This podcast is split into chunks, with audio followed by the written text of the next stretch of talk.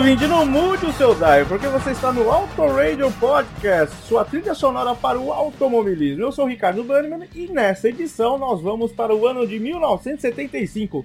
Que quem nasceu em 1975? Quem? Quem? Quem poderia ter nascido em 1975? Aquele que você já conhece daqui, o cara que consegue dançar ao som de Kraftwerk, rebolando como a Gretchen, o meu, o seu, o nosso Fabioca. Fala, Fabioca! Tudo bom com você, meu querido? Cara, agora eu tô travado, eu tô tentando juntar o alemão do Kraftwerk com a Gretchen, cara, tá difícil. Gretchen. Não, não dá certo não. Não, sem acordo. Já pensou pirri, pirri, pirri, pirri, pirri, pirri, pirri. Não, sem acordo. Ah, tá bom. Isso é o que você fala. Isso é o que você fala porque agora a gente tá divulgando os seus dotes gretísticos, né?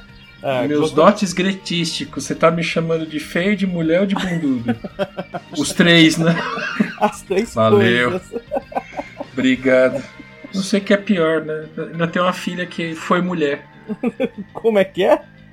Ainda tem uma filha que foi mulher, né? Agora é homem. Pois é, né, meu? É os dias de hoje. Que Coisa... mundo maluco, né? Em 75 essas coisas não aconteciam. A pessoa nascia daquele jeito, né? Agora. Tanta opção, né? Pois é, né? É aquele negócio. É bom, eu acho que é até bom a pessoa ser assim, porque qualquer prazer satisfaz, né? É. Eu respeito, mas me confunde muito mulher vestida de homem, cara. Eu fico realmente, realmente confuso. Laerte Mas tudo que bem. diga, né? Uma véia feia ainda, né? Ah, o Larte não me confunde, o Larte é, é o Laerte. o Larte é o Laerte, de boa.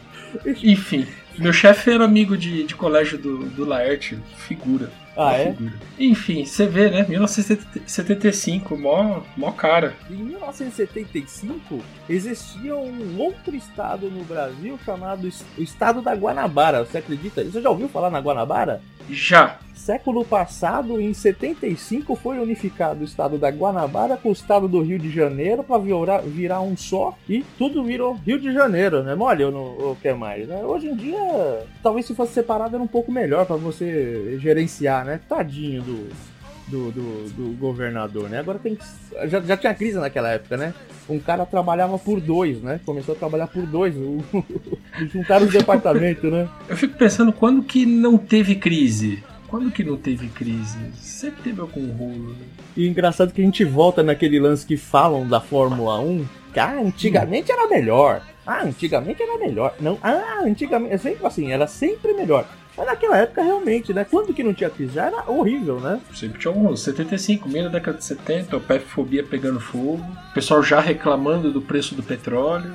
Em Paciência. 70 75 já tinha o lance do Pro Álcool, não tinha? Ah, eu acho que sim. Ah, Era, de 75 pra frente eu tenho certeza. Não sei se em 75 em si já tinha, já, já tava um problema eh, o Brasil com relação à gasolina, né? Aos combustíveis fósseis. Né? Aí que o pessoal começou a tomar cana, né? Mal barato. E, e eram, eram vários conflitos. Inclusive, um deles tinha acabado de acabar, né? O conflito do Vietnã em abril de 75 foi. Cansaram, né? É, cansado. Falou, meu, não tem nada a ver Cansaram. mesmo, né? Não tem nada a ver. Já, já gastamos muito dinheiro, já criamos bastante trauma aqui, já criamos bastante pano pra manga pra muito livro e filme aí pelos próximos 40 anos. últimos Rambo aí se deve a Platoon, Platoon, né? Era, passava no, Vietnã, se não me engano. Sim, Só que ele veio, ele veio um pouquinho mais. Apocalipse Sinal. Apocalipse. Sinal. Rambo é filho, filho do Vietnã. É, é é mais um soldado marcado aí pelo, pelo Vietnã, né? Mas os caras saem de lá, cabeça erguida, dizendo que ganharam. Ganharam porra nenhuma, ganharam uma dor de cabeça tremenda. Pode crer, imagina. Ganharam um belo um chute na bunda. Mas, né, o orgulho americano antes de tudo, né? Faça a América grande. Esse tipo de papo boboca. Pois é, e, e até os próprios filmes, né? Os próprios filmes, alguns fazendo meia-culpa, mas os, os americanos sempre com, com papel de bonzinho, né? Pra variar. Olha, eu não sou muito letrado nisso, mas não sei, nunca vi uma autocrítica muito forte americana em cima disso. Deve ter, mas desconheço. queria achar alguma referência. Até o Oliver Stone costuma cutucar mais esse tipo de ferida. Acho que ele é gringo demais para se permitir esse tipo de coisa. É verdade. No meio desse, desse bololô todo, não só no mundo, mas no Brasil, a gente passava pela, pela época da ditadura, né? Um grande ativista aí de contra governo, né? Contra o militarismo, que foi o, o inesquecível Vladimir Herzog, que era um, um jornalista muito conhecido é, professor, né? Foi encontrado no, no Doicode como se tivesse suicid, se suicidado. Esse cara ele foi um dos mártires aí da trocentos mártires, né? Da época do uhum. militarismo. E é, é, é, ruim, assim, a gente não tá aqui para falar de política, mas hoje em dia muita gente pedindo os militares de volta, coisa que é contra a, a, a Constituição, mas foi um dos períodos negros do, do, Brasil, né? Eu tava olhando aqui a respeito do cara, ele era yugoslavo, né? É. Naturalizado brasileiro. Exatamente. Nossa, tem uma foto dele feiosa aqui na Wikipedia. É triste ver o que, que, o que, que a galera passava, né? Independente se, era, se eram pessoas que levavam ao extremo mesmo mesmo contra ditadura, né? Aquela com facção vai criminosa mesmo. Né, criminosa nos termos de hoje, mas o que os caras faziam em matéria de tortura era terrível, né, cara? Se eram comunistas, se eram ativistas, se eram qualquer coisa, né? Extremismo pros dois lados, né, cara? O pessoal, os, os militares basicamente sem rédea, sem freio para fazer o que bem entende, e o pessoal reagindo na, na mesma força na, na direção contrária, né? Normal. Muito triste. E no meio de... E no meio desse bololô nasciam pessoas. Aqui a gente tem duas pessoas que foram importantes não diria, né? Mas um, um certo conhecimento, né? Tinha o, o Robin, né? Da, da dupla Schumacher. Ai. Robin. É, que, algumas pessoas pedem para matar, outras pessoas pedem, pedem para não aparecer no filme ou no, no, quadrinho, né? O Ralph Schumacher nascia no dia 30 de junho. Você gostava do Ralph? Ah, não fede nem cheiro. Né? É o irmão do cara, né? É o irmão do cara. Já, já é difícil ser irmão do cara, né? Pois é. Concorda? Irmão mais. É que você é primo de Jesus Cristo. né? Dureza ser primo do cara, né? Pois é. Pô, né? Converte essa água aí numa Coca-Cola. Pô, não, é com meu primo, não é comigo, cara. Eu não, mas tem um primo, olha, o cara é bom. Mas o negócio dele é vinho. É vinho, entendeu? Você pode até tentar falar com o pai dele que, sei lá, talvez role alguma coisa, mas é outra história. E um pouco antes do Ralph, a Natalie Imbruglia, lembra da Natalie Imbruglia? Ah, eu lembro dela, lembro de uma música, mas sei lá, ela embrulhava muito. É, eu acho que ela só tinha aquela Horrível. música lá, Thorn, né? Thorn, Thorn. Eu não sei se era Thorn com a, sem H ou Thorn com H, enfim. Só teve essa. Ah, é de embrulhar mesmo. Pois é, e ela foi jogada no primeiro filme no, no, no, em outros campos da arte. Tubarão, lembra de Tubarão, cara? Tinha sido. Uhum. Pois é, o primeiro filme ia passar dos 100 milhões nos Estados Unidos, cara. Grandes coisas hoje, né? Hoje em dia chega na casa do Bi, se não me engano, não é? Filmes mais mega, mega, mega foda aí. É, de, depende das aspirações do estúdio, né? depende das aspirações do estúdio. O legal é que é um gênero novo, né? Tudo, tudo foi meio diferente. E Spielberg mostrando a que veio, né? É, pois é, não foi o primeiro, foi um dos primeiros dele, não foi? Tubarão? Foi um dos primeiros, assim, com, com bastante projeção, foi um dos primeiros. Teve o Rock Horror Picture Show. Você, você conseguiu ver esse filme? Você viu esse filme? Cara, eu acho que eu vi, mas faz muito tempo. Cara, eu vi pouca coisa há muito tempo, não consegui ver, cara. Tem muito a ver com o cara que a gente vai falar no, no primeiro bloco musical. É meio, sei lá, esquisito pra caramba. Mas, né, referência hoje em dia, sei lá pra quê. Bom, há quem goste, né? Não sei. The Rock Horror Picture Show com, com Tim Curry. Você lembra desse ator? Curry? Não. Ele é eternamente esquisito. Mas enfim, ele ficou famoso com esse filme. Ah, é? É o cara que aparece na maioria das fotos. Se escrever esse nome lá na, nos, nos Google, né, nas internets, a primeira foto que aparecia é de um cara com uma roupa esquisita apertada, parece um espartilho. Ah. Um cabelo meio crespo, uns olhos meio esbugalhados. É esse ator, o Tim Curry. Agora ele tá, tá mais velho, tá mais gasto. Ah, uma cara de Ney Mato Grosso novo aqui. Um por aí, Ney Mato Grosso com, com Fred Mercury. Tá? É Isso, isso, por aí, por aí. Ah, Maria, ai meu Deus do céu. Eu acho que é esse estilo meio New York Dolls. Talvez aquele personagem tenha uma pegada brevemente andrógena, né? Que era uma coisa que estava sendo também explorada ali na década de 70.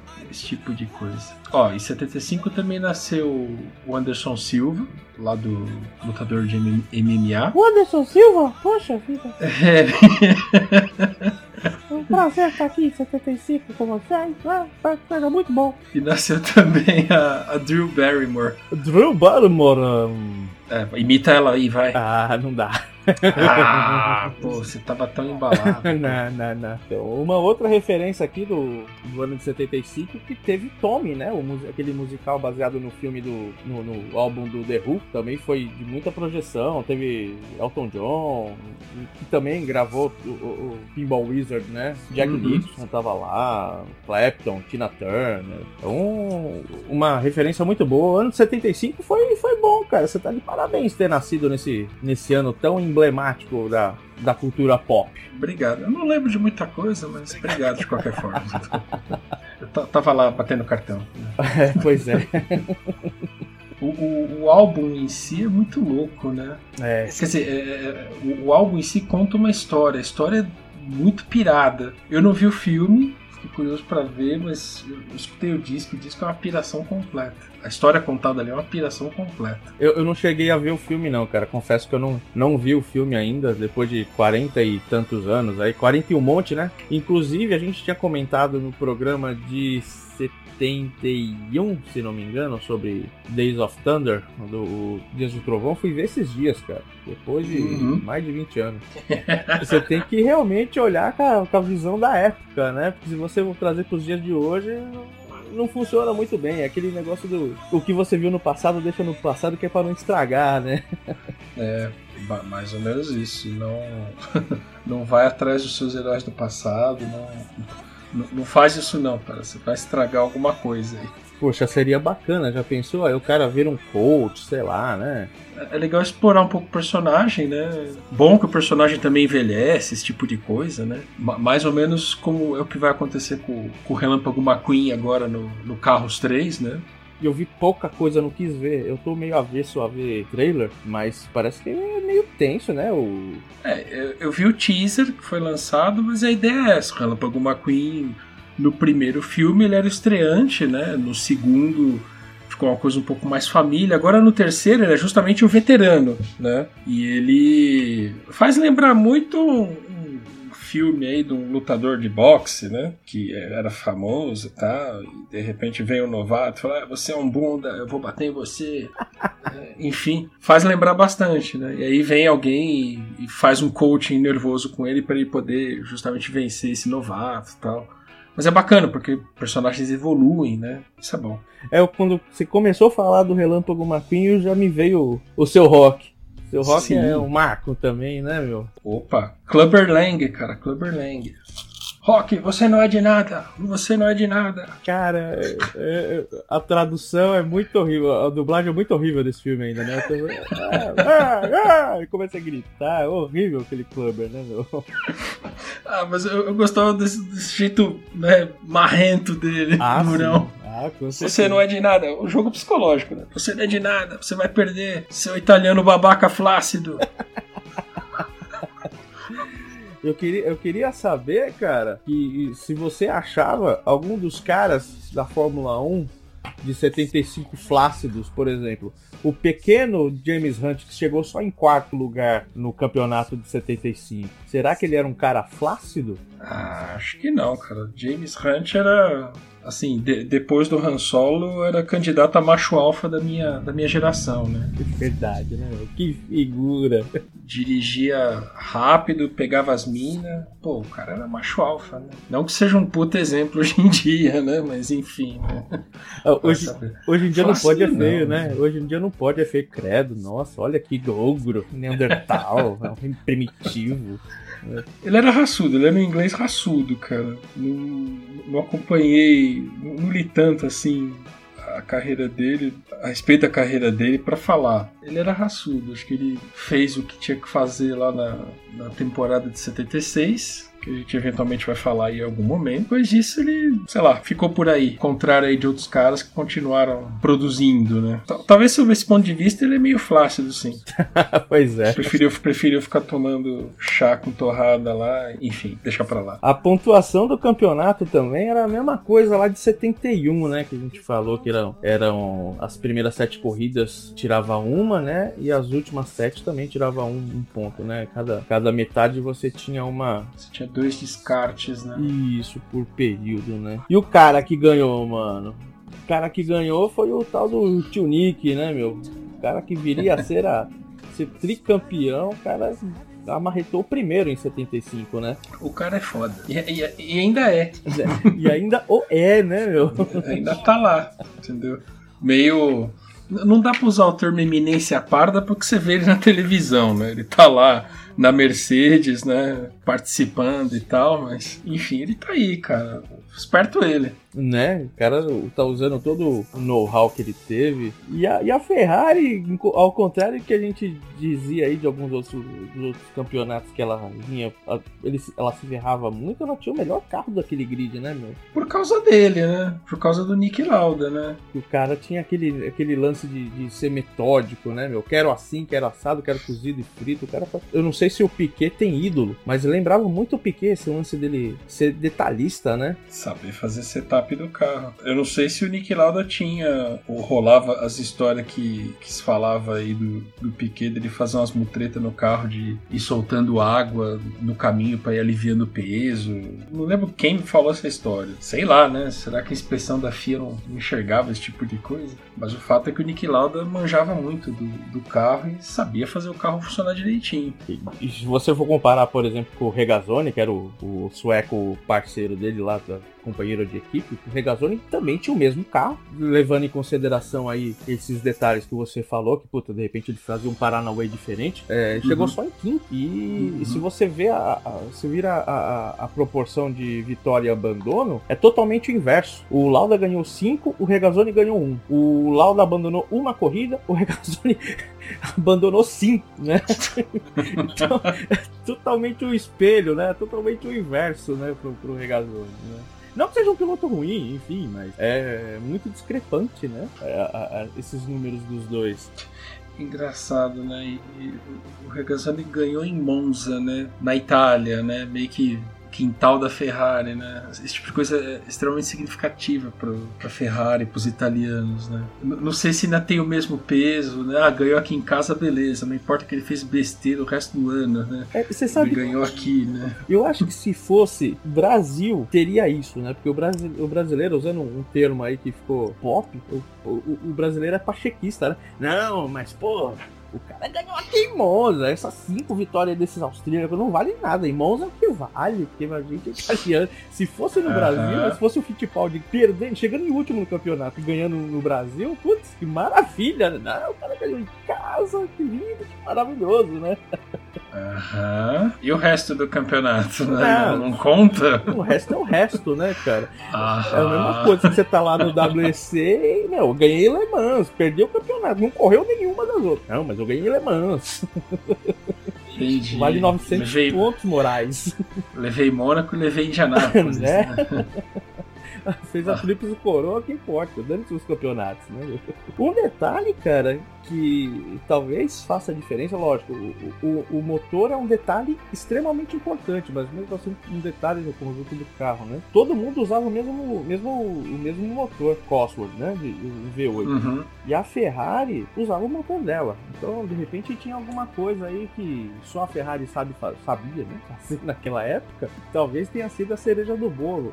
Eu não, não sei o quanto a aerodinâmica é, influenciava naquela época, né? Que os carros eram totalmente diferentes diferente de hoje. Hoje os carros são muito dependentes da aerodinâmica, né? Naquela época, você sabe também tinha muita dependência disso? Eles ainda estavam naquele negócio de experimentar? Eu acho que não tinha tanta ferramenta como se tem hoje em dia para fazer isso, né? Então os carros, acho que a, a questão de downforce era mais era mais rudimentar, né?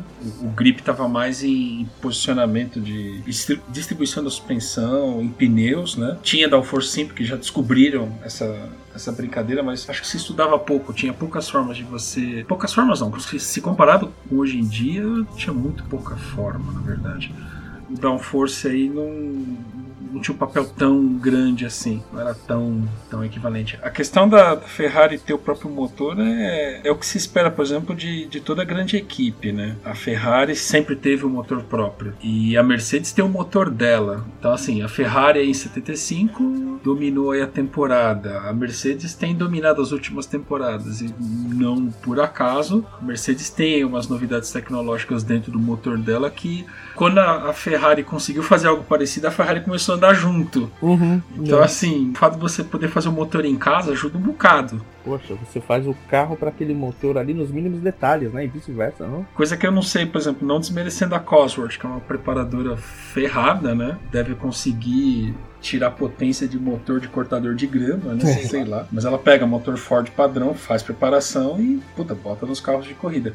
Eu não sei o quanto que os caras conseguem fazer a mesma coisa que a Ferrari faz, que a Mercedes faz, comparando hoje em dia, né? Enfim, isso aí, mesmo com essa diferença aí do, do, do Nick pro Regazzoni, o, o, a gente pode dizer que o Nick Lauda carregou nas costas, né? Ele fez a parte do piloto, de matéria de piloto, ele carregou nas costas. E a Ferrari foi campeã, o Nick como, como dos pilotos e a Ferrari como dos construtores. A Brabham, cara, tinha uma, uma, uma mistura interessante, que hoje em dia, se, se fosse futebol, nós teríamos a paz mundial, né? que era o, o Carlos Reutemann, né, pela Argentina, e o José Carlos Patti, que dá o nome do, do nosso querido autódromo de Interlagos. E em terceiro lugar, o cara lá da finado Bruce McLaren, que já não era mais. A McLaren, se não me engano, já não era mais da, do Bruce, né? Já tinha sido comprado. Não sei se eu tô falando merda aqui, se eu tiver, desculpa aí, foi mal. É, terminou em terceiro com o Emerson. Ah, tem que falar aqui, né? Senão vão falar que a gente tá puxando sardinha. Quem, o, argentino deu um pau no, no brasileiro, na, na, na Brabham, né? Terminou em, em, em terceiro campeonato. E o Patti terminou em sexto. Mas tem um detalhe aí que depois o senhor vai contar pra gente, com detalhes. E na já na McLaren, é, o último ano do Fittipaldi conseguiu o, o vice-campeonato em cima do, do Mess, da Johan Mess, né, da, o alemão. Um brasileiro dando um pau no alemão, ó, isso já aconteceu em 75, né? E é, e é, isso que a gente tem que lembrar. Não tem que lembrar de outras coisas de, entre alemão e brasileiro, né? Nem de 7x1, nem de, de Schume e Rubinho, né? O que vale é de 75. Quem, quem fica falando bobagem sobre, sobre alemão depois de 76 pra frente é, não vale. O que vai estar tá valendo é isso daqui. Bom, né, em falando de 75, né? A gente deu uma esmirilhada nele. Então é o que tá valendo. Né? Isso aí valeu por uns 40 anos, bicho. tá valendo até hoje. É, bom, deixa pra lá, né? Se eu falar de automobilismo, eles esmirilharam todo mundo. Só um, só um esmirilhou sete vezes, né? É, ô oh, raios. Aí teve outro que deu uma esnobada, né? Esmirilhou e saiu. Né? Exatamente. Falei, não, não, não, não, eu não vou, não vou fazer parte desse círculo vicioso, eu vou fazer uma vez só e vou embora, né? Ó, ganhei, beleza, tchau. Né? Isso aí dá bastante manga pra, pra colete, bastante, bastante conversa pra. Bastante assunto pra conversa, mas tudo bem, isso é outra história nos testes da, daquele ano que o Mark Donoghue, se não me engano, ele aparece no Rush, cara. Não, eu, não, eu não tenho certeza. Fazem alguma referência dele do ano anterior, né? Pra você ter ideia que ele teve um problema com o pneu que levou o cara à morte. Então você vê como às vezes a gente reclama hoje do, do pessoal falando, sei lá, teve, se não me engano, em 2014 teve um problema com a Pirelli lá em, em Silverstone que os pneus explodiam. Deu, deu um, isso recentemente, bem recente, né? Talvez por conta disso, né? Deu um problema nos compostos de, de, dos pneus e acabou levando o Mark Donoghue, que era da Penske, né? A Penske, para quem não sabe, já foi da Fórmula 1, né? A Penske que hoje tá nas categorias americanas, enfim. Senhor Roger Penske. Transporto coisas e de quebra ainda tenho equipes de, de Fórmula Indy. E a, uma coisa que foi parecido com o que aconteceu com o Pat, né? O Pat ele faleceu num, num acidente de avião. Também em 75, ah, em novembro, já tinha acabado o campeonato, enfim. Então, o Gran Hill e o Tony Bryce estavam vindo de Paul Ricard, né? De um teste que eles fizeram lá. Eles tentaram pousar o avião e, putz, morreram no, no, no acidente tentando pousar, cara. Então, putz, o cara tá. Aquela história que a gente fala também levantando o Schumacher, né? Viveu a 300 por hora a vida inteira e acontece alguma coisa fora das pistas. Então é uma, um paradoxo muito grande, né, cara? O cara trabalha com, com perigo e acaba acontecendo esse tipo de coisa. Queria chamar você para falar sobre brasileiros, cara. Eu queria que você falasse sobre os brasileiros e o que, que tinha de brasileiro lá, o que, que tinha de Ziriguidum, Borogodó, Teleco Teco, Balacobaca, essas coisas. Ziriguidum é ótimo. Bom, o senhor Emerson Fittipaldi começou com a Copersucar Fittipaldi. Eu acho divertido a ideia da, da Copersucar, porque Copersucar para mim era uma marca de álcool que tinha lá no mercado, né? Quando a gente ia ao supermercado, tinha lá o álcool Copersucar, né? E a minha primeira associação é, putz, o carro era movido a álcool. Então, é, isso até é uma piadinha, até por conta do Proco que a gente citou lá atrás, né? Foi uma coisa que o governo brasileiro botou muita ênfase justamente em 75 por causa da crise do álcool, OPEP-fobia e coisas do gênero, né? Eu lembro bastante de, de piadinhas na, da antiga TV Pirata, né? Do Peixoto. Ah, lembro! Lembra? Um personagem feito pelo Neila Torraca. É verdade, um, é verdade. Um piloto de Fórmula 1 brasileiro, numa equipe brasileira, o carro dele era movido a álcool. né? pois é. Mas o que eu achava mais legal é que ele parava no box e os caras atendiam ele, mas antes que nem flanelinha, né? E ele não conseguia sair do box enquanto ele não pagasse pela gasolina que ele colocou, né? Pelo álcool que ele colocou. Exatamente. Então eu lembro dele preenchendo o cheque no volante do carro para poder sair do box, né? Falar de piloto brasileiro, eu sempre lembro disso daí, da, da TV Pirata. Dele argumentando com os mecânicos, né? E, e aqueles vídeos sobrepostos, ele olhando pra pista, os carros passando. e o cara vai por gasolina e fala, não, é álcool. Pode crer. Aceita cheque. Era muito louco. Enfim, em 75 começou a equipe Copersucar, né? Equipe brasileira de Fórmula 1, né? Com o Wilson Fittipaldi, né? Os irmãos Fittipaldi, mas com o Wilson pilotando e, e o outro italiano, que eu esqueci o nome dele agora. A equipe não foi muito bem, mas caramba, eles estavam começando, né? Era o Asturo Mesário, E- se não me engano. Marzário, Mesário. Como é que é o nome do cidadão? Arthur, Arturo Arturo? Mesário, se não me engano. Era o Mesário, me, Mezanino, Ar- alguma coisa. Arturo, Arturo Mezzanino. Alguma coisa assim, sei lá. Nossa. Era um italiano Bom, mesmo. tá bom, né? Arturo primeiro andar. Enfim. Assim, le- legal a iniciativa da equipe brasileira, mas, poxa, estavam começando, né? Então, é, a expectativa é muito grande, não, não conseguiria ir muito longe. Isso foi em 75. O, o Emerson Fittipaldi corria pela, pela McLaren. Bom, o José Carlos Patti estava na Brabham. Emerson sai da McLaren no final de 75 e vai para Copersucar em 76. E aí ele e o e o Wilson correm. Não, o Ingo Hoffman e o Fittipaldi correm juntos pela Copersucar em 76, né? Então assim, Copersucar começa em 75, não vai bem, curiosamente a, a imprensa pega no pé, enche o saco. Eu não sei qual que é da imprensa às vezes também de puxa, querer um mega resultado logo no começo, os caras estão começando, não tem um know-how gigante, né? Vão ter que bater cabeça, vão aprender. A gente tinha que apoiar um pouco mais a iniciativa, mas os caras estavam lá tentando, É, né? então, era um projeto muito bacana, né? Pô, ter um brasileiro, ter uma equipe brasileira, 100% brasileira lá, ou quase 100% brasileira. Eu acho que a imprensa, assim, olhando os documentários que eu vi, muito do lado assim, de, do Wilsinho, né, tal. Uhum. Era muito. Oh, caramba, eu só falar de porcaria apareceu um. Vai cuidar do tufão lá, dos seus gatos lá.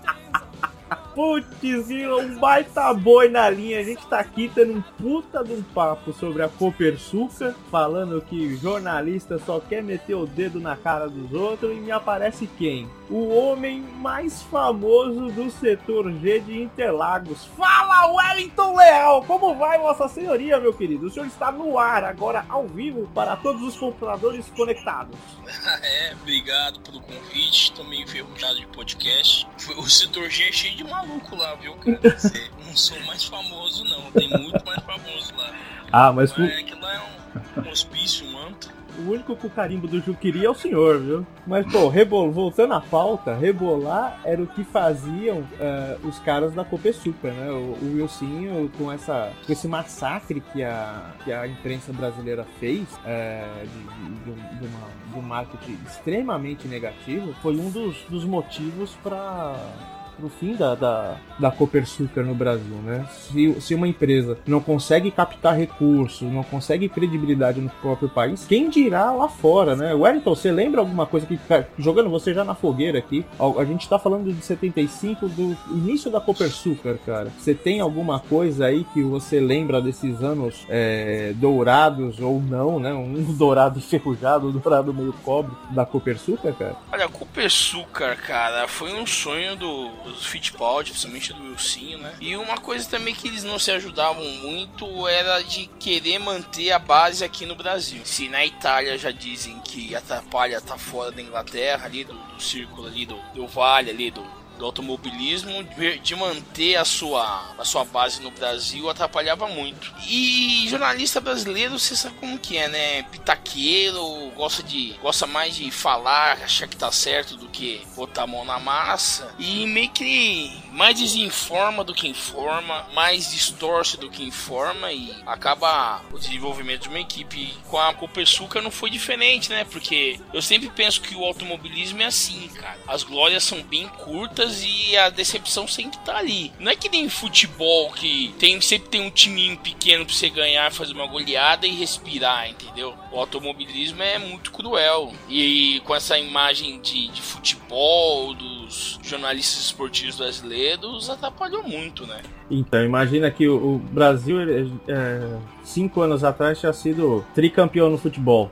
Né? Imagina o, o, o, o, ego do brasileiro para a Europa e o resto do mundo. Vocês conhecem a Lombardi? Não o Lombardi, a Lombardi. Já ouviram falar da Lombardi, Fabioca? Só da Bruna. Grande Bruna. E o senhor, seu Wellington, o senhor conhece Lila Lombardi? É, foi porque acho que eram as primeiras pilotas da Fórmula 1, né? E tinham um pouquinho de problema para classificar, né? É, mas você sabe, mas ela foi a única que conseguiu, a única mulher que conseguiu pontuar na Fórmula foi meio ponto, inclusive em 75, né? Mas foi a única que conseguiu fazer alguma coisa. Até nisso é sacanagem, né? Nenhum ponto a mulher conseguiu, conseguiu meio, né? Mas foi a primeira mulher que conseguiu pontuar na, na Fórmula 1 e, se não me engano, ela foi a primeira. Não, ela foi a segunda. Eu não lembro quem. Você lembra quem foi a primeira mulher na Fórmula 1? Cara, sabe, sabe naquele tempo da Fórmula 1 dos anos 50 e sempre conseguia, você vê aqueles pilotos meio, meio que entrava meio de gaiato assim no grid, colocaram uma mulher no meio. Tanto que eu lembro, eu não sei exatamente da história, mas até no, no tempo da, das, das Auto Unions, das Mercedes, teve uma esposa de piloto que também pilotou. Tanto que eu lembro de uma, de uma piada assim que outro piloto fez, quando esse piloto, não sei se foi o Rosenmeier, era casado com essa com essa moça que dirigia e colocou ela na, na, na Auto Union. Aí o outro piloto perguntou assim: Você quer ser viúvo mais cedo? Porque era muito perigoso tal, né? Mas eu, se não me engano, dos anos 50 teve, mas a Lombardi, vamos dizer assim, foi a primeira que, que era mais séria, assim, que expressão é, mesmo foi ela, expressão né? tal. Mas se, se você for ver as fotos dela, ela tinha um, por não ser um meio machista, o um meio que realmente é, ela tinha um, quase um jeito de menininho, né, cara? é, é, triste dizer isso, mas é um pouco verdade, né, cara? Algo, algo, o, o, Flashbackson, aqui, Wellington, não sei se você sabe, o Flashbackson tá me contando, que Flashbackson é o nosso DJ. Ele tá contando aqui que foi uma tal de Maria Teresa de Phillips. Isso, Phillips. é isso mesmo. Foi ela? É isso. Valeu aí, flashbacks.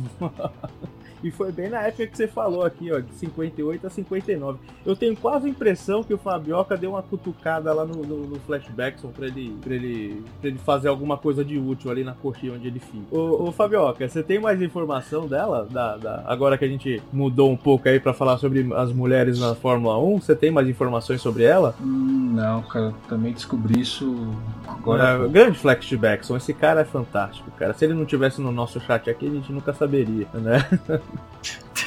Mas então, e, e, ainda voltando a Leila Lombardi, foi naquele, naquele circuito da Espanha em, e Montjuic, que era um, era um parque em Barcelona ali, e teve até aquela greve que os pilotos não queriam andar, lembra? Você chegou Uhum. a... E Eu, não era nascido na época, mas eu lembro, sim. Tava lá.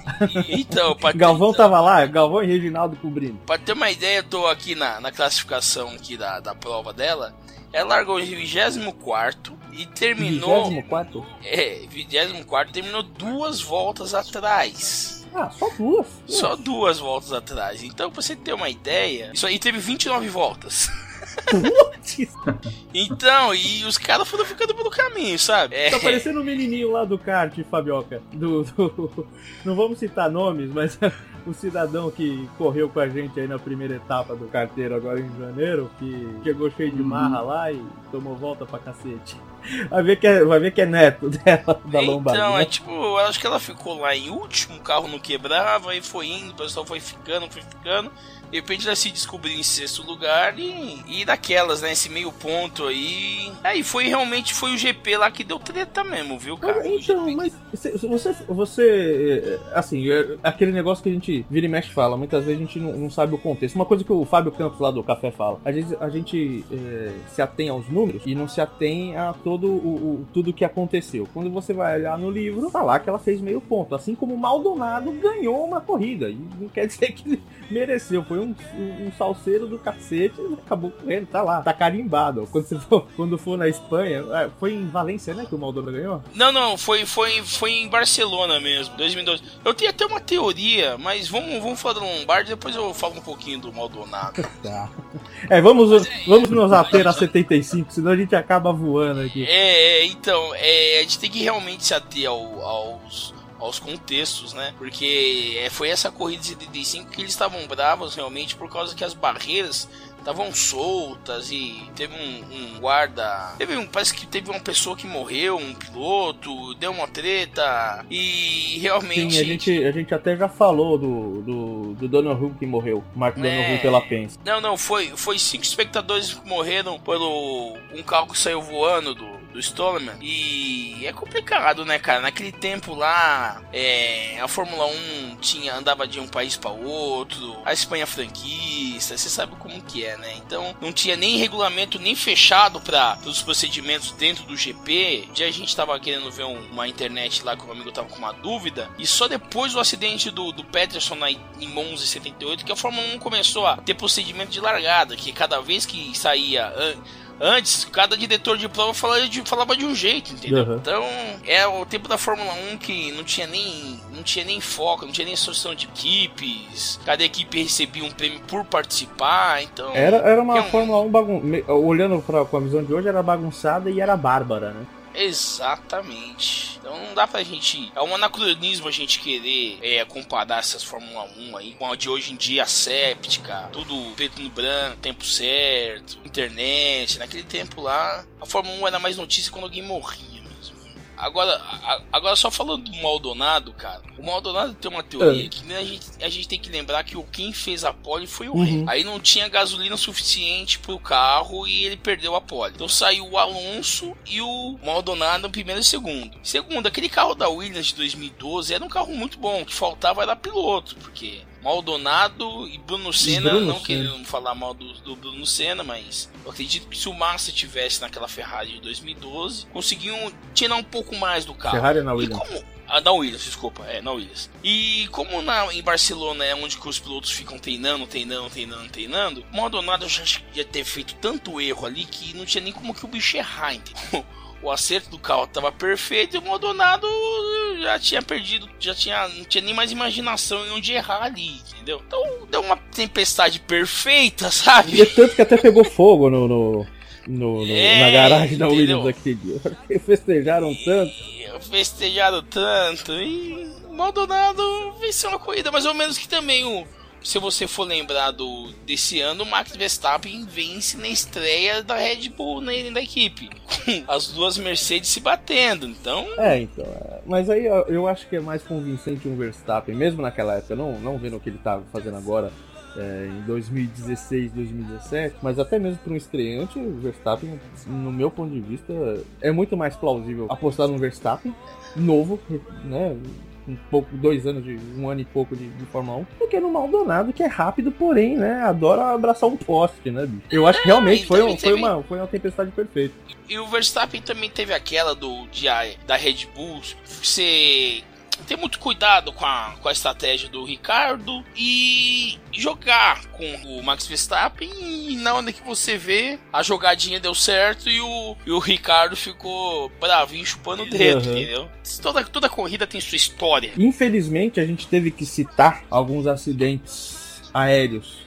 E não querendo fazer piada de mau gosto, mas naquele ano de 75, os Aerosilvas lançavam um álbum chamado Toys in the Attic. Ah, que beleza de, de gancho, né? O- uma coisa engraçada, né? Se, se é que pode se dizer engraçada, que o Aer- Aerosmith é uma banda de rock, né? Le- rock legítimo. É esquisito você comprar um.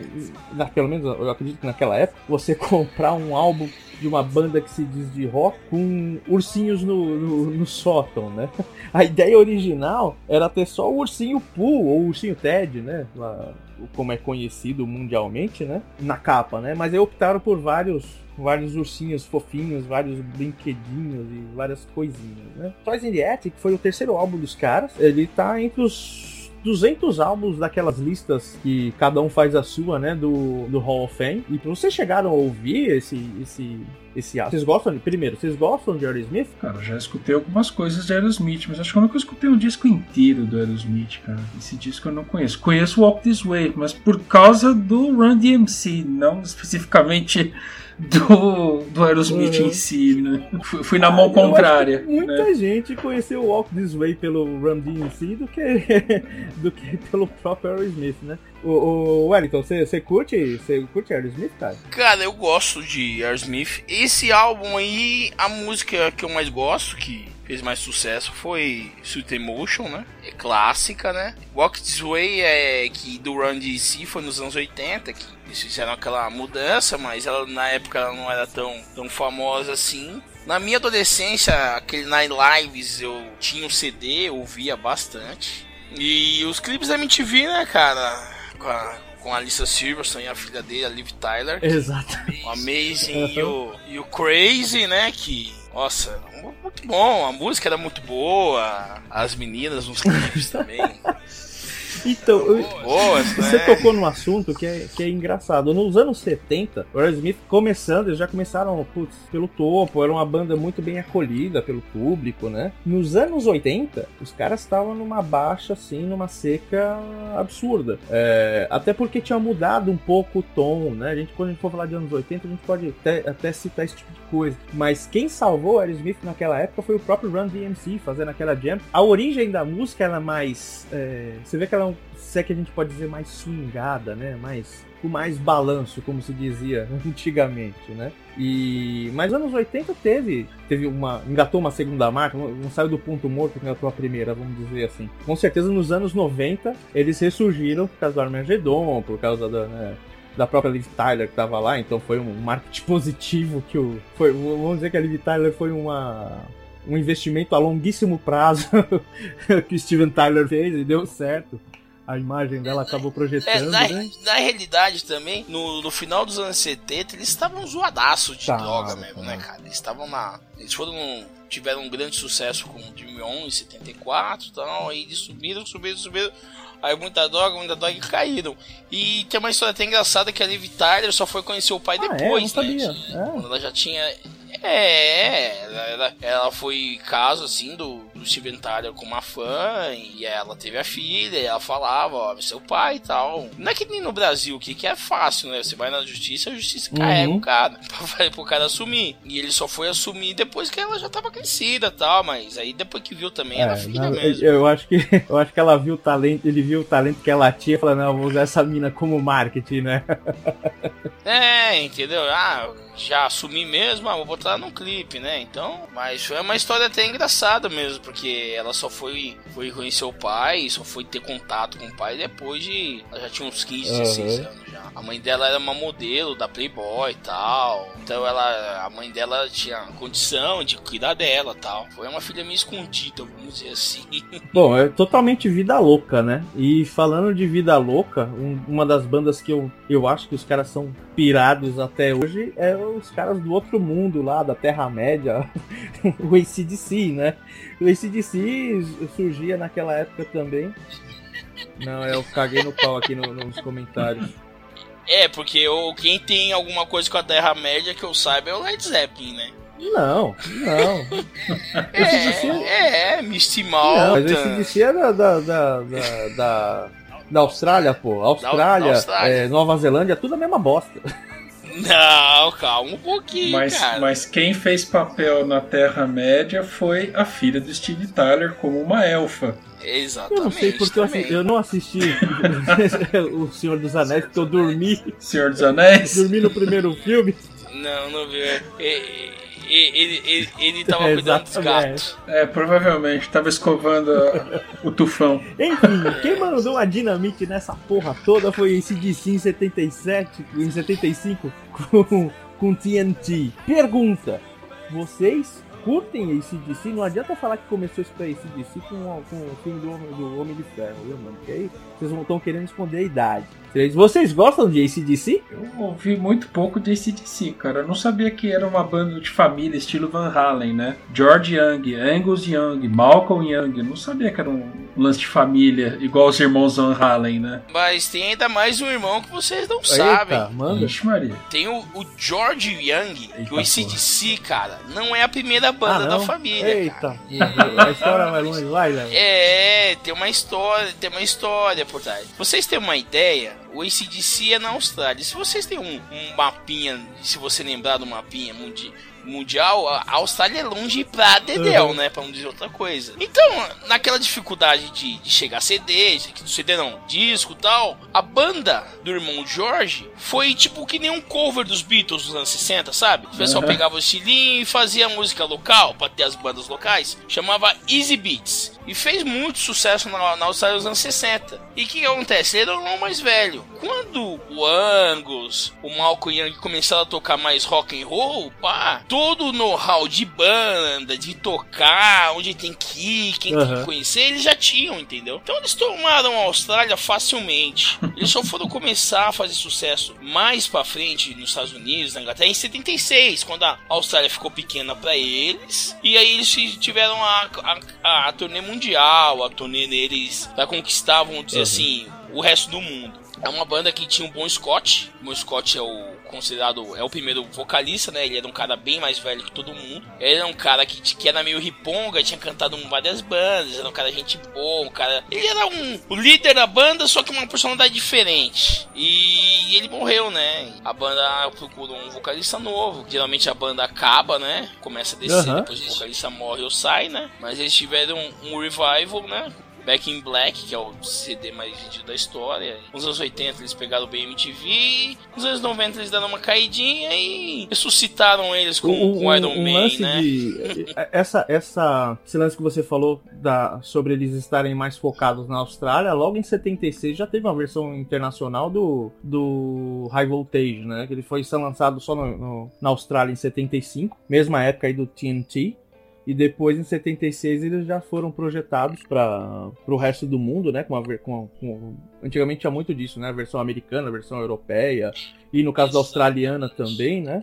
O, o- o George, ele, ele acabou dirigindo, né? É, ele acabou produzindo os álbuns. É, virou manager, né? Por conta desse know-how que ele teve, que ele já, que ele já, já carregava, né? E o legal também é que esse negócio de. Os caras deviam, da, da gravadora, devia pegar as músicas antigas, juntar e falar, ah, isso aqui vai dar certo, isso aqui não vai dar certo. Teve uma, teve uma música que lançou em 84 nos Estados Unidos, que já tinha sido lançada na Austrália em 73, que é aquela. A inesquecível. Eu gosto muito, esqueço o nome. Que eles ficam. A inesquecível Liberty, aí que eles ficam cantando. Ah, "All the Jailbreak. on the liberty. Jailbreak, jailbreak. Que é que, Jailbreaker, é. Que, que eu acho que os caras americanos falam assim, pô, vou fazer uma música sobre fugir da cadeia, né? Vai pegar bem, né? E ela só foi lançada em. Jailbreak foi a primeira música desses caras que eu conheci. Eu achei muito louca, Então. velho. Eu era moleque. Porque ela saiu em 84, então era novidade do ACDC, uma música antiga, escondida e tal.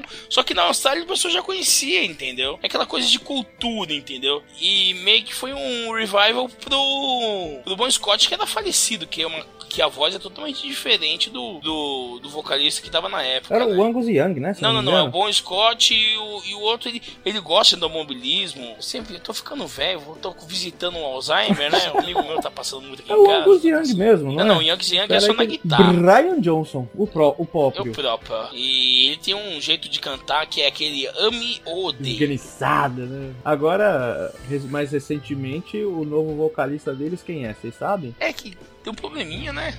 Malcolm ficou com câncer tal. É meio complicado. é, estão. Então, o, o novo cara do ACDC é ninguém mais. Novo cara que a gente tá gravando no começo de 2017 e não sabe quando vai pro ar isso aqui, tá? Mas neste momento, o vocalista oficial do ACDC é nada mais nada menos do que Axel Rose, ex-Guns N' Roses, ou atual Guns N' Roses. Antigamente, nos anos 80, tinha cara que participava de até três bandas, né? Então, é um cara que canta tão esganiçado quanto. É um cara, É, enfim, a, é, a voz história, dele né? não é mais daquele jeito, né? E os Não, cabelos. mas e a barriga tá maior que a nossa de nós três juntos. Eu lembro uma foto que ele tava parecendo o Eggman do, do Sonic. A gente vai falar de duas coisas que remetem esse, esse momento aqui. Uma são os cabelos do, do, do Axel Rose, que vai lembrar de um cara, eu quero que vocês me lembrem, lá na frente num, num outro bloco musical. E o segundo eu acabei de esquecer, eu acho que é o Alzheimer.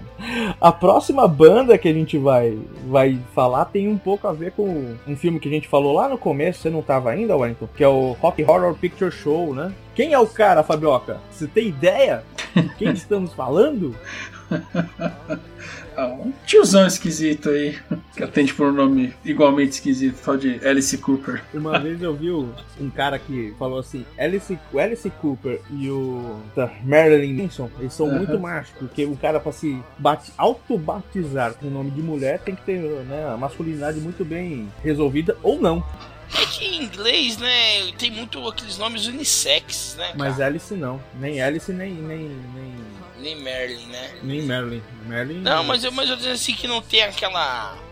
aquela estranheza do que teria nas línguas Ah, latinas. sim, tipo Sydney. Sim, além de ser nome de, de, de, de cidade, é nome de mulher, nome de homem. Tipo Derli, né? Tem, tem Derli homem, Derli mulher pra gente. Eles são menos, menos, vamos dizer assim, sexistas com o nome, né? Exato. Até porque, até porque a gente tem uma mania de ficar falando primeiro nome. E eles gostam de chamar pelo sobrenome, Mr. né? Cooper. Já, já, é. já pensou no, no, no hospital? Mrs. Cooper? Não, Mr. Man. Mr. Alice É. Cooper. Começa O- até que no, no inglês você não referencia tanto o artigo, né? É Exato. É mais o... Esse nome não era o nome artístico que ele usava, né? Esse é o, o oitavo álbum com o nome Alice Cooper, né? Com o título lá, o dono. Quem é? O- a banda, o cara, Alice Cooper. Alice Cooper é o- era o nome da banda anterior, que tinha lançado sete álbuns. E assim como algumas outras bandas se desfizeram, alguém tomou a propriedade daquilo ali. Normalmente, é a maioria da banda, alguém sai e tal, vamos supor a banda. Na verdade, no caso do Alice Cooper, o próprio Alice tomou o nome pra ele e continuou com a banda sem o restante da galera, né? Falou, poxa, mas como é que você vai me chamar agora? Ah, agora o meu nome de batismo é Alice Cooper. Então ele, ele herdou todo o material, todos os, os outros sete álbuns, né? Colocou, ele tem na, na discografia dele, como Alice Cooper, e ali desse sétimo pro oitavo, continuou como se ele fosse a persona Alice Cooper. A mesma coisa que acontece com The Cure, né? The Cure é uma banda, mas é a, a cara da banda é o Robert Smith. Então pode sair todo mundo de lá e o Robert Smith pode ir pra carreira solo, ele vai levar o nome do The Cure, porque é, é, é um nome, já é um nome pra ele, né? A própria persona, né? Eu acho, que ele, eu acho que ele achou que encaixou, né? Tipo, é um nome, Alice Cooper, ele é do vocalista. Se fosse chamado uma banda de alguma coisa, eu acho que ele não conseguia trazer isso. A não ser que você seja o Matt Johnson lá do DD. Você já cria uma banda chamada DD. É o, o, que- o, o quem? O Matt Johnson, né? é uma história muito parecida com o que você até tocou, Fábio, do Tommy, do, do The Who, que ele conta uma história, né? Do, conta a, a epopeia de, uma, de um cara. Enfim. Uma ópera rock, né? É, não, é não, não chega, no caso do Alice, não chega a ser uma ópera rock, mas é realmente uma, uma historinha que depois é, David Bowie né, desenvolveu bastante isso, Queen, enfim. E já tinha o, o, a voz do, do incrível Vincent Price, né? Na abertura de uma das músicas, a Black Widow, né? Ele já, já vinha assim como Michael Jackson usou depois, Iron Maiden usou depois. Ele já usou o Vincent Price para dar aquele, aquela voz grutural, a voz Minha Nossa Senhora, se sussurrar com essa voz no meu ouvido na madrugada, eu faço xixi na cama, né? E eles, essa, toda essa parte performática do Alice Cooper é muito vista no Rock Horror Show, né? É mais ou menos aquilo ali que eles, ele, Ozzy na época, tentavam encenar, depois veio Rob Zombie, alguns muitos anos depois. Enfim. O Alice Cooper ele fazia realmente um teatro no palco. Ele chegava a guilhotinar a cabeça uhum. dele, mexia com cobra e tal. Era um, vamos dizer assim, mais ou menos era um, um circo de horrores. Assim, assim, Isso é... naquela época impactava pra caramba, né? Imagina o pessoal saindo dos anos 60 com aquela Love and Peace, né? Tal. O rock nascendo numa vertente pesada do que o pop, né? Beatles, Beach Boys e tal. Indo para um lado um pouco mais escuro. Isso foi, foi uma, um dos marcos do, do, rock. Acabou sendo levado aí pro lado de, ah, de satanismo, esse tipo de coisa e tal. Pô, o cara tava ali pra, pra divertir, né? Existem muitos caras que, se não me engano, Rob Zombie, por exemplo, é um cara que se inspirou uh, uh, no, no Alice. E, mas é um cara cristão. Eu não sei se eu tô. Não sei se é ele ou se é o. Me falhou o nome. Mas é um cara que faz um. um faz todo um dramalhão. Com... O Alice Cooper. Sim, o Alice ele, era, ele, era, ele era coroinha de igreja. Coroinha não, ele era, se não me engano, ele era protestante, alguma coisa assim. Ele parou de beber em 79, aí depois que ele. Vamos dizer assim, que ele se ah, mas regenerou. você vê hoje, até hoje ele tá nativa, né? Ele ainda traz aquela aquela coisa lá do, do teatro dos horrores, né? Ah, né? O show do cara, tanto que é ele fez, fez sucesso, mas hoje ele, ele tem curso até de, de golfe, ele, ele é o carinha. Ah, sim, não, tá hoje esses caras. Inclusive, é, é incrível como esses caras encheram o rabo de dinheiro estão vivos até hoje como Ozzy Osbourne, né? Ozzy, ele tem, eu acho que o cérebro daquele cara é, é uma geleia, mas antes de partir pro Black Sabbath, que eu já queria fazer o gancho, uma das músicas que a gente vai ouvir do, do Alice Cooper é Department of Youth, que é uma das que fizeram mais sucesso na época, junto com Symphony of the Universe do Black Sabbath. Vocês gostam de Black Sabbath, Fabio? Uhum. Por causa do Homem de Ferro.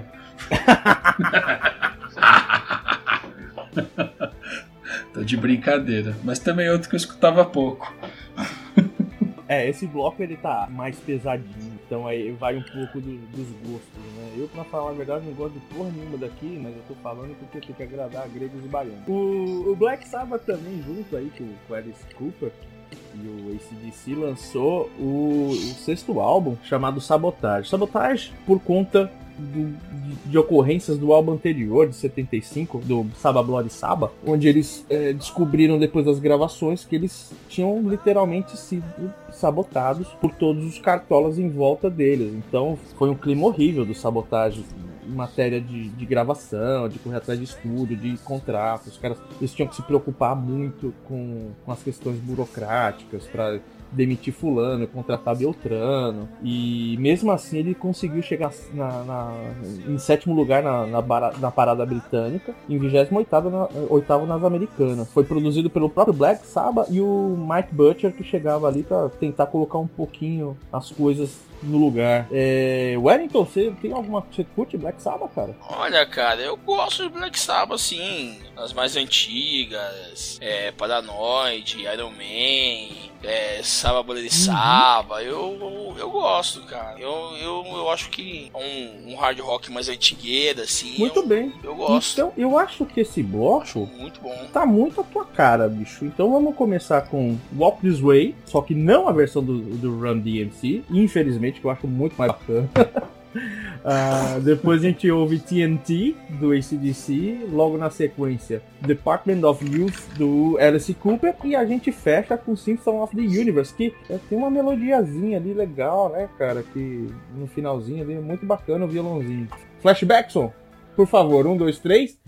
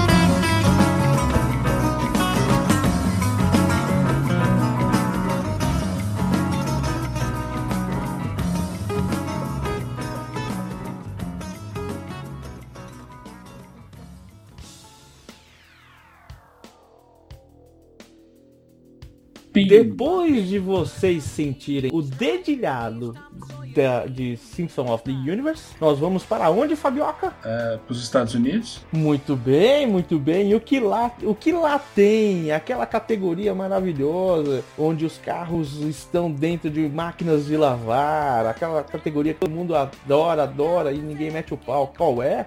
Andando em círculos, comendo bacon, onde só motores V8 são aceitos, todo o resto é comunista. As próprias. É, deve ser a NASCAR, né? Muito bem, muito bem. E o que, que o senhor tem a nos dizer da NASCAR 75, grande Fabioca? É, eles já andavam no sentido anti-horário. Ah, muito bem. Que bom. E tem uma outra novidade. Tem uma outra. Uma outra novidade, além dessa, é que o 75 foi o ano que foi instituído o Chase, né? As. As a- a- os playoffs, né? Ai, que burro! Dá zero pra ele! Ah, não, não, não, eu comi bola mesmo, comi bola, comi bola. Ô, Laia. Então, ainda bem que nós temos o Wellington Leal aqui, o, o homem do bacon, que manja tudo, muito mais de NASCAR do que a gente. Na verdade, ele foi, foi alterado, o, o- o- a, a pontuação foi, teve uma alteração em 75 e só foi mudada em 2004, onde a Nex, quando a Nextel entrou e foi implementado o Chase. Então esquece o Chase 75, o Chase não existia em 75. É, acho que você misturou o começo do parágrafo com o fim do parágrafo. É, tá bagunçado aqui, né? Não, você bagunçou ele. Então, eu baguncei, eu não tiro a minha culpa de fazer a cagada. Eles correm praticamente o ano todo. Eles só param em dezembro. Cara, é, eu não sei, pra quem curte a NASCAR mesmo, um americano que, puta, gosta de, de, de, de competi- competições americanas, é uma delícia, né, cara? Quase todo final de semana do ano tem corrida, né? É, e inclusive o número de vitórias do, do Richard Perry, né, o The King, ele chega a ser impossível de ser pego, porque tinha ano que eles corriam 70, 80 corridas por ano, entendeu? E chegou, até acho que, se eu não me engano, tem ano que foi até mais de 100, com 60 vitórias num ano só do Richard Perry. Porque ele, ele corria daí de quinta a domingo, em várias corridas regionais que eram consideradas NASCAR. Ele ia lá, caía na, na pista, era de terra e ele vencia, entendeu? Então, então não tinha muito como você comparar os campeonatos, porque tudo, tudo era um campeonato só. É, era uma bagunça, vamos dizer, na realidade. Você podia comprar. Você podia comprar um carro de rua, dar uma alterada e correr na NASCAR. Isso era uma quisesse. coisa que eu e o Fabioca já tinha falado em programas anteriores, que é uma das coisas que o, o cara que tá no sofá, ele não precisa se preocupar muito, né? Pra você ver a NASCAR, você tá lá vendo uma corrida e, e- e não tem, lógico que tem todas a- as regras esquisitas, enfim, mas uma diversão garantida se você quer correr na. É tudo NASCAR, né, cara? Seja na terra, seja, seja no asfalto, seja em Daytona, seja no, no, no quintal do porco do vizinho. É, a NASCAR é realmente. Ela traz uma. uma algo pro público que é diferenciado, né? Coisas que eu acho que a Indy, que é o que mais se aproxima ali do formato americano, não cons- nem naquela época conseguiam, né? A NASCAR ela, ela tem um, um jeitão de corrida que parece mais. Ainda mantém aquele espírito de vamos juntar a galera ali, vamos correr e vamos tomar uma breja, vamos assar umas carnes ali e continuar correndo. Acho que esse espírito ainda se mantém de algum jeito ali. E o, o todo do evento é bacana. né? o entorno dele, né? Eu acho que faz, faz o espetáculo, né? Como se fosse, sei lá, uma, uma final de campeonato brasileiro por final de semana. Você vê que desde o final, desde aquela época ali, o americano ele é muito muito apaixonado, né? Inclusive pela Daytona 500, que é, é, é- é um, é um dos, dos espetáculos mais aguardados, né? Não só da, da NASCAR, mas do, do automobilismo em si. E teve um cara que ele desencantou em 75 porque ele não ganhava nenhuma, nenhuma corrida desde 73. Foi o Benny Parsons, né? Que no final das, das contas ele acabou só em quarto no, no campeonato. Mas tem aquele peso que a gente falou no, no, no- no- no, blo no primeiro bloco, né? Poxa, eu ganhei a Daytona 500, beleza, não preciso ganhar mais o campeonato, né? Terminou em, em, em, em na quarta posição, mas levou uma das corridas é, é, mais é, pop, né? Vamos dizer assim, da, do campeonato. E não sei nem se, se pro Richard Petty foi mais um campeonato, né, cara? Eu acho que o, o, o Benny Parsons deve, Parsons deve ter é, ficado muito mais feliz em levar a Daytona 500 do que o, o próprio King levando o campeonato inteiro. Mais um pro, pros 357 bilhões de pontos que ele tem na carteira, né? E, por outro lado, o, o, o Hilton, James Hilton, que tinha sua equipe na NASCAR é, é, comum, né? Era, né? Enfim, eu não sei como é que tá constituído agora, talvez o Arlindo possa ajudar a gente. O, o Hilton, ele tinha a própria equipe, né? Então tudo tocava conforme ele queria e não conseguiu nenhuma vitória. Talvez esse lance de gestor, piloto, não funciona muito bem. Imagina que nem no kart funciona, né? Vamos pegar exemplos aí de 500 milhas, campeonato mundial de kart, onde um piloto ele muitas vezes é, é gestor, não, não funciona direito até por conta do próprio Uh, a divisão de papéis e o próprio brilho, né? Às vezes o cara ele, ele se sente tão dono da situação que ele se acha supremo no, no sentido de achar que só ele está certo. E muitas vezes quem está de fora olhando tem uma tem uma visão um pouco melhor do todo, né? Estratégia, enfim, NASCAR tem muito de estratégia, né? E você perguntou de, de, de, de chefe de equipe e tal. É que tem muito, tem muito a ver com o tamanho das equipes, o investimento, né? A NASCAR até 1980, os carros eram praticamente stock car mesmo, era um carro de, que tinha que vir de fábrica com mudanças específicas. E teve muito caso de carros feitos que tinha que ter pelo menos 500 carros iguais na rua para vender, entendeu? E tinha muito carro que era feito para correr na, na NASCAR, tanto que tem até aquele Plymouth Superbird que os caras fizeram só pra NASCAR aerodinâmica, aquela, aquele aerofólio enorme atrás. Tem gente que ama, tem gente que odeia. Mas.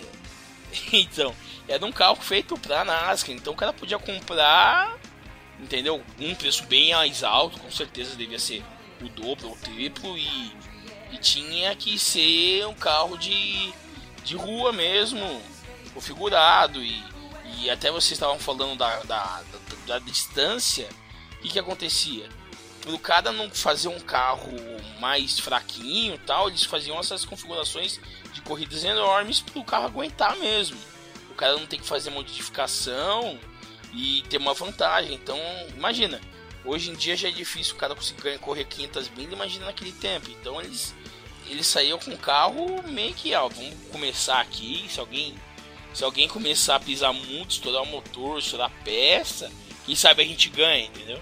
Então cozinhava o galo, cozinhava o galo, era uma corrida. A NASCAR era uma coisa do sul dos Estados Unidos mesmo, era o pessoal redneck mesmo, que, que a diferença entre o norte industrial e o sul, vamos dizer assim, mais rural, era de cultura mesmo. Então a NASCAR fazia parte da cultura, da cultura sulista americana dos anos 70. Não tinha a transmissão de TV, a primeira vez foi em 78, entendeu?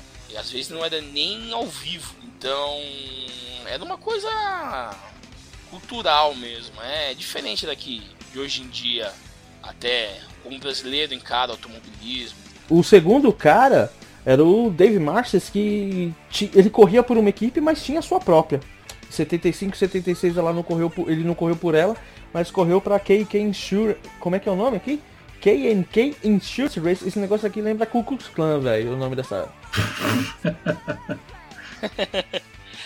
é, é que deve ser o nome da empresa que o cara vai lá e patrocina, então ele já dá o nome de tudo já, então. Já. Exatamente. E ele conseguiu chegar em segundo lugar ganhando apenas em Martinsville. Como você vê que às vezes a constância do cara é o que importa, né? E, e, e Bunnyman, você, conhece a, a pista de Martinsville?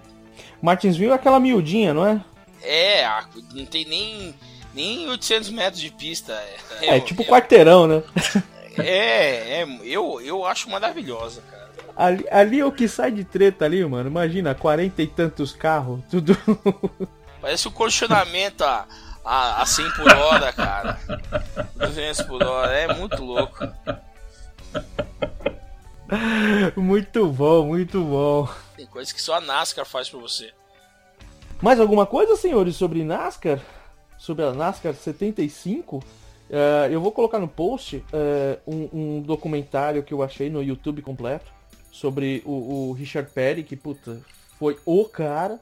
E tem algumas imagens aí do, do, do- da, da vitória do Richard Petty. Bem, só, só falar só que é que você tava, começou falando do sistema de pontos, dei uma pesquisada aqui, é que antes o sistema de pontos tinha várias pistas e o cara pra ser campeão da NASCAR não precisava aparecer em todas as corridas. Exato, exato. E- Cada, cada, cada, cada pista tinha o seu, sua pontuação, né?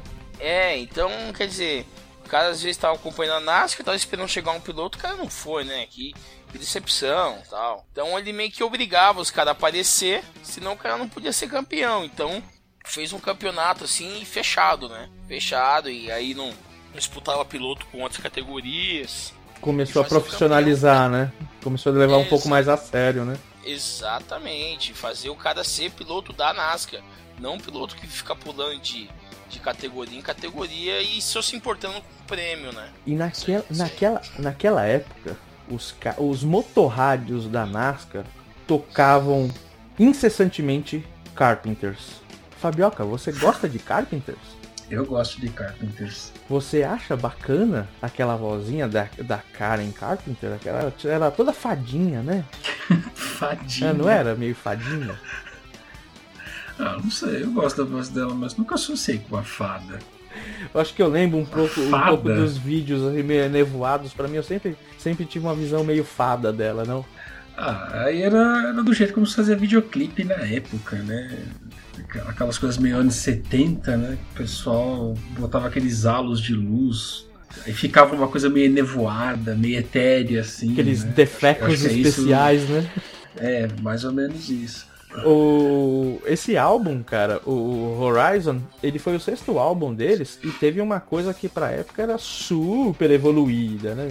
Cada instrumento tinha o seu próprio microfone. E, e você nota no álbum que ele tem uma pureza de som, ele tem uma. realmente muito, muito, muito diferente. Só que, putz, cara, é muito deprê. Pra vocês terem ideia, Mr. Postman é a música que é mais legal, mais é, agitadinha. mais alegrinha. É, mais alegrinha, mais pop e tal. O resto, cara, eu quando eu vi, eu tive vontade de, sei lá, se não tivesse tela no meu apartamento, eu tinha me jogado, cara. Muito, muito, muito deprê, né? Mas a qualidade, tanto de som quanto de, de, é, é, de composição, ela é, ela é fantástica. A Desperado é uma música que foi gravada, regravada diversas vezes por outros caras, tipo Kenny Rogers, que puta, puta nome aí do, do country, né? Bonnie Raitt, Linda Ronstadt. E, hoje não precisa dizer o peso que Carpenter, Carpenters tem, né? Ah, ele ele te- teve um nível de detalhe, de, de, de sonoridade, que se você pegar álbuns daquela época, dificilmente alguém chegava perto. Então foi um álbum tecnicamente muito, muito, muito bom. Só como eu disse, era, muito deprê, cara. O Andrew Eldritch do, do Sisters of Mercy, uma das bandas mais pontuadas aí do, do rock gótico, né? Se di- diz que o Sisters não é uma banda gótica e ele diz que Carpenters era muito mais gótico do que muita banda, do que tanto quanto Sisters quanto eh, outras bandas góticas, né? E eu sou forçado a concordar em partes, porque puta, é um se você tiver depressivo, não escute Horizon. Weddington, você se você curte Carpenters, cara? Olha, eu só conheço o Mr. Postman mesmo, o carteiro. Mas essas, essas músicas assim, não. Cara, eu sugiro pra você não ouvir, cara. Não ouça, não precisa. Você não precisa passar por isso. Infelizmente. Bom, eu- não eu- desmerecendo e quem Eu tô curte. né? pesquisando aqui, Desperado era do Eagles, né? Não, então, o eh, o Eagles gravou, né?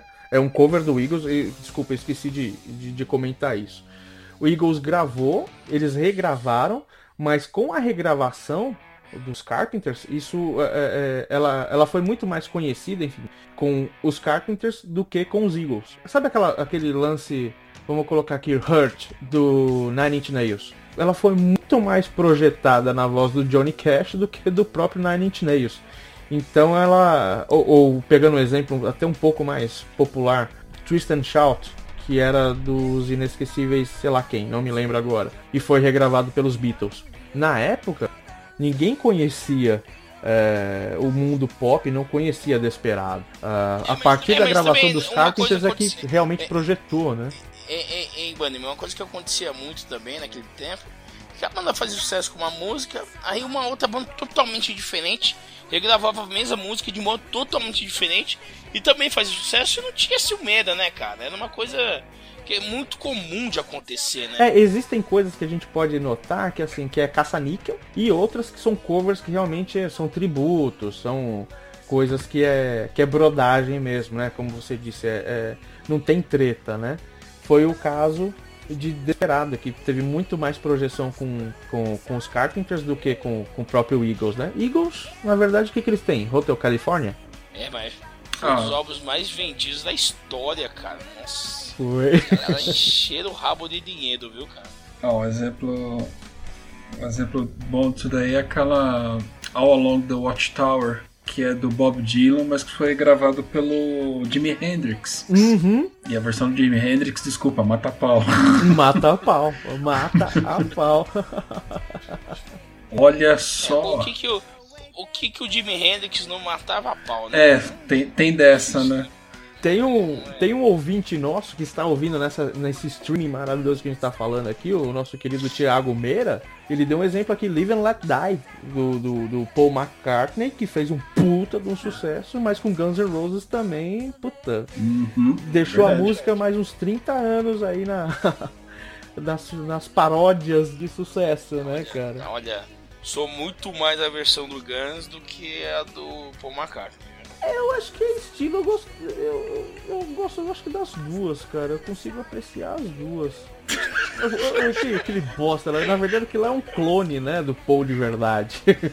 É que o, é, o, Paul, o outro Paul morreu junto com o Elvis O Presley e original, o. morreu. o original morreu. O original morreu. Os Beatles colocou um monte de, de pista no, no, no- em tudo, né? No Abbey Road lá no. É descalço, é. He's dead, he's dead, he's dead. É, tá avisado, gente. Eu, eu também eu sou dessa opinião, cara. Esse Paul que tá aí não tá de nada. Esse Paul só come marmelada. É, o que, é esse. O Jet não tem nada a ver. Hoje, houve muito mais o John Lennon do que o Jet dos anos 70. é. Outros caras que tem uma veia, uma pegada muito pesada, mas nós não vamos falar de músicas pesadas deles, é o Deep Purple, cara. Deep Purple é uma das um dos bastiões de, de, de talentos nascidos nos anos 70 que é fantástica, cara. David Coverdale, vocês já ouviram falar desse esse violeiro, o David Coverdale? É, Rich Blackmore, você já ouviu falar desse cara? Rich Blackmore, cara. É, é, Ian Pace, tem.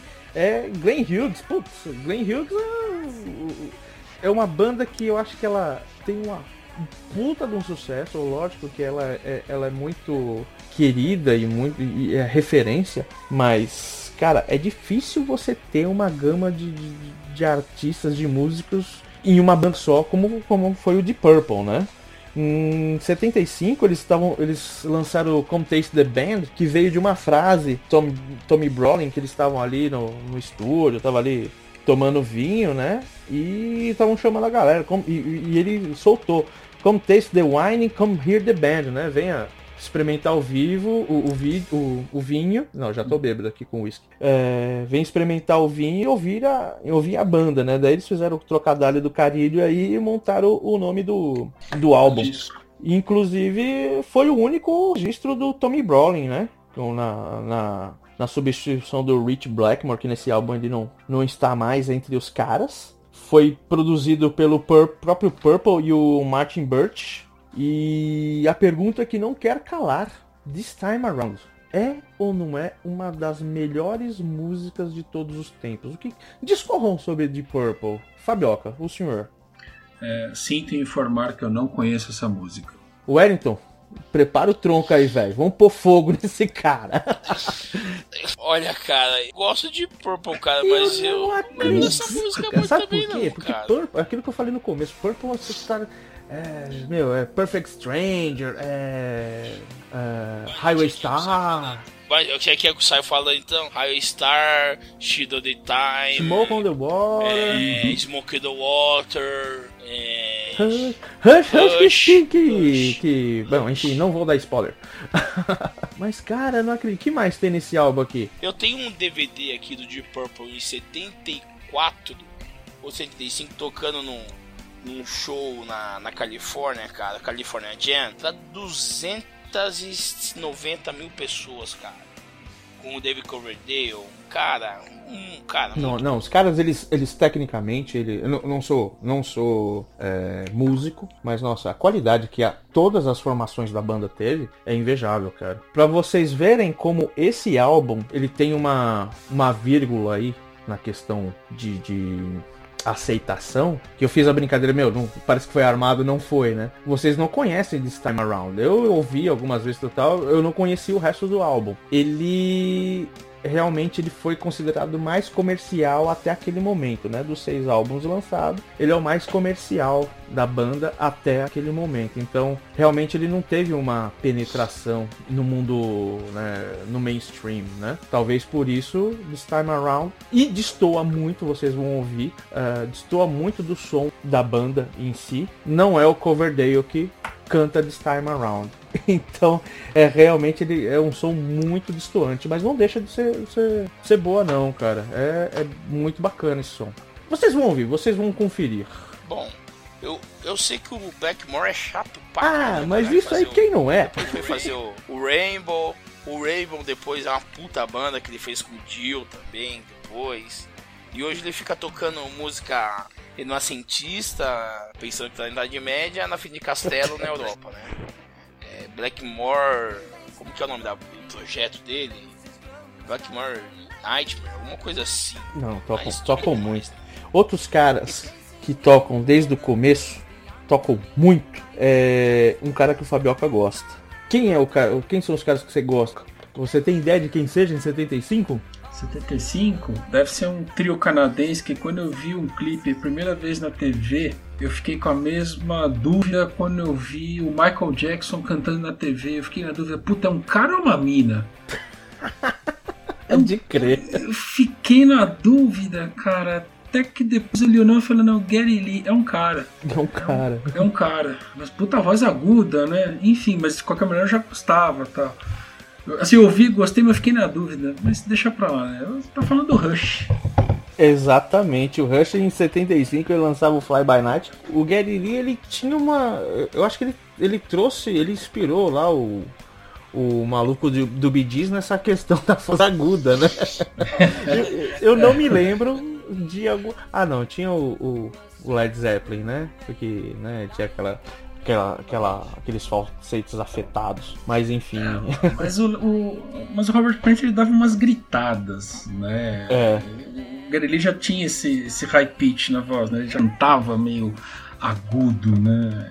Era a voz dele, ele era assim. Era a voz, exato, era a voz dele, né? Uma das coisas que eu não sabia, esse negócio de, de rotular a banda é meio perigoso, né? É, é- é meio. Cada um tem a sua. coloca o seu rótulo, né? Mas até nesse período aí de, de, de- de um pouco mais pra frente, 77, 81, ele foi considerado progressivo. E em 75 não. Apesar de já ter nuances, né? No Fly By Night, de, de, Uhum. de um som um pouco mais progressivo, enfim. Teve- eles tiveram uma, uma baixa que foi o Neil Pearlman. Qual é esse cara, cara? Não, Neil Peart é o atual baterista que assumiu aí no lugar do, do John, John Exato. Saiu Ah, lá é logo depois do primeiro disco. Tão novo, com problemas de, de, de diabetes, não sei que catso que ele teve, que. que É isso aí, Tiagão. É isso aí. Você podia estar falando isso aqui agora, pois cara. é, né? Ô, ô, Fabioca, por favor, reproduza o que o nosso querido, inestimado, único membro da plateia ao vivo neste momento está dizendo. Na- da, da audiência via chat aqui, né? O senhor Thiago Meira nos diz: colega meu costumava dizer, Rush é uma banda normal. Pra cinco pessoas. Com três é um absurdo. Aí, aí que você vê a- a- o, o, o que é um verdadeiro power trio, né, cara? é isso aí. Engraçado que o, o Neil Peart, ele, ele entrou e já chegou arrebentando com questão de, de ser letrista, né, cara? Ele já chegou Sim. e escreveu diversas músicas logo, na, na- na- logo de saída, né? Sim, escreve bem pra caramba. Quer dizer, ele é um puta de um baterista, né? Indiscutível. é, e escreve pra caramba. O que eu acho divertido é que até 1981, até o, o Permanent Waves, é, as letras eram mais voltadas pra fantasia, pra magia, pra mitologia. De 81 em diante eles começaram a falar mais de ciências naturais, de coisas da Terra, de pessoas. Antes essas coisas estavam mais embutidas nas, nas histórias sobre os deuses e o espaço e coisas do tipo. É legal ver essa, essa mudança na, no som e no, no que eles cantam, né? Acho que o Neil Peart foi uma, uma bela adição aí à, à banda, né? O, o, o álbum inicial deles, 74 lá, ele é, ele é bem rockão, bem pancada na orelha. Mas, enfim, é uma banda que eu, que eu gosto bastante. Uma das coisas que eu curto bastante no Rush são as capas, cara. Eu acho que todas as capas são muito legais, né? Eles trabalham muito essa parte visual também, né? E em 75 eles lançaram um outro, o Carrots of Steel, que não, não foi muito bem aceito, enfim, não foi muito. Não teve o mesmo sucesso de Fly By Night, se não me engano. Foi até meio que assim que sobras de estúdio ou, ou de materiais anteriores que eles vinham ali catalogando, né? Seu Wellington, alguma coisa sobre Rush? Não é uma banda que eu aprecio muito não, cara. Sim, Tom Sour e tal, escuto, acho legal, mas não muita paciência por Rush. né? Não, não te toca, né? Agora, fan... É, não me... agora Fandango. Respeito, respeito. Agora Fandango você curte, né? Fandango? Você curte Fandango? Fandango, aquele Fandango, salgadinho. Ah, é, é, foi o que eu imaginei. Eu descobri que com, com ZZ Top, que Fandango é uma música típica da Espanha, cara. Eu não sabia até hoje. Pra mim, Fandango era alguma outra coisa. Sabia que não tinha nada a ver com salgadinho, mas enfim, que vinha de algum outro lugar. Mas em 75, o ZZ Top lançou o, o álbum Fandango. Ele não tem nada a ver com ritmos espanhóis, com castanhola, enfim. É um clássico do ZZ Top, é mais um daqueles álbuns que você ouve e fala, puta, isso aqui é ZZ Top. Tem uma curiosidade da, do âmbito da sacanagem, tem uma, tem uma faixa. ele- ele- ele- o primeiro que o álbum assim, é dividido entre álbum, entre canções de estúdio e ao vivo. Tem uma faixa chamada Thunderbird que não é do ZZ Top, mas é, se é que vocês me entendem. Tinha uma, uma banda dos anos 50 chamada, chamada Nightcaps tocava essa música Thunderbird, mas eles nunca chegaram a, a registrar os direitos autorais e o, o ZZ Top começou a tocar em show, tocar em show, tocar em show e acabou assumindo, né, registrando essa música no nome do ZZ Top. O Nightcaps entrou lá em conflito, processou tal, mas putz, quem criou é você, quem registrou sou eu. Fio, perdeu. Agora, a pergunta que não quer calar, vocês conhecem Nightcaps? Pois é, então foda-se Nightcaps. Aonde eles chegaram, né? O que, que é Nightcap na fila do pão, Exatamente, né? deixa a música lá com. É só mais uma no repertório do ZZ Top. Agradeço que a gente tá falando dele Exatamente, ficaram, conhe... ficaram um pouquinho conhecidos com o ZZ Top, né? Fabioca, curtes ZZ Top, mano? ZZ Top é bacana.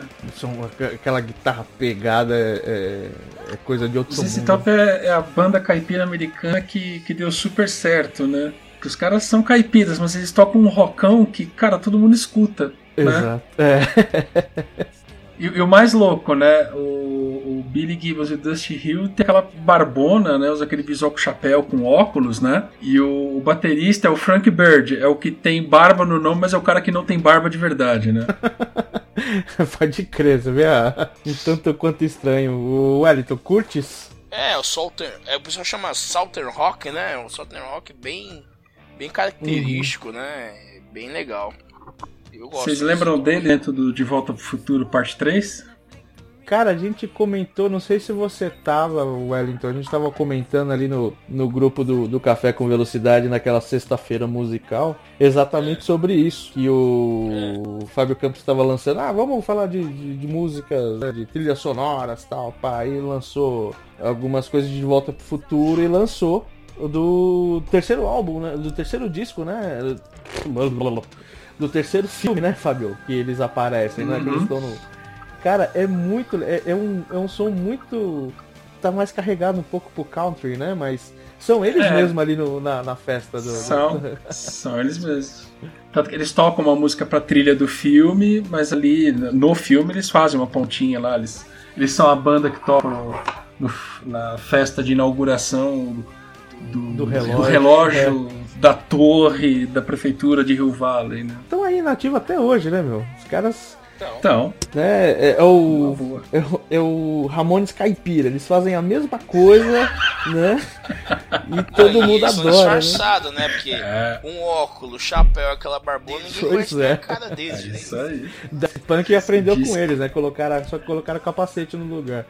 É isso aí. Diz que a Gillette ofereceu uma grana violenta pra fazer propaganda com eles, né? Gillette cortando a barba deles, eles disseram que Tá não. louco, mano. Só a Xuxa que troca de cabelo uns anos atrás é que ficou morena, né? Pra comercial de sapo de.